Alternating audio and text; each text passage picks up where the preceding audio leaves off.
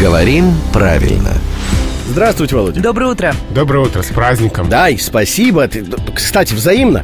Это же, в общем-то, в каком-то смысле и ваш праздник.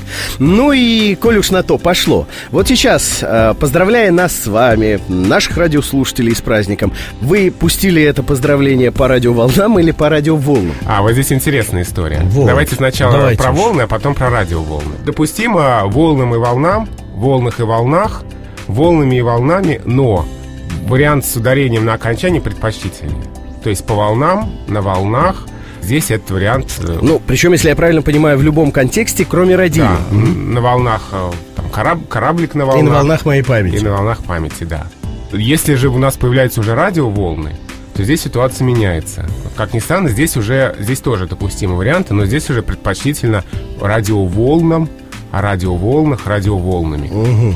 Вот так вот. То есть появляется вот этот компонент, он как оттягивает ударение с, с конца слова. Ну, видимо, чтобы не было столько предударных слогов. То есть без радио по волнам на волнах. Как только появляется радио, радио волнами, а радио волнах. Ну, потому что, согласитесь, радио все меняет. И, кстати, огромное спасибо, что у «Радио 7 на семи холмах» есть такой друг.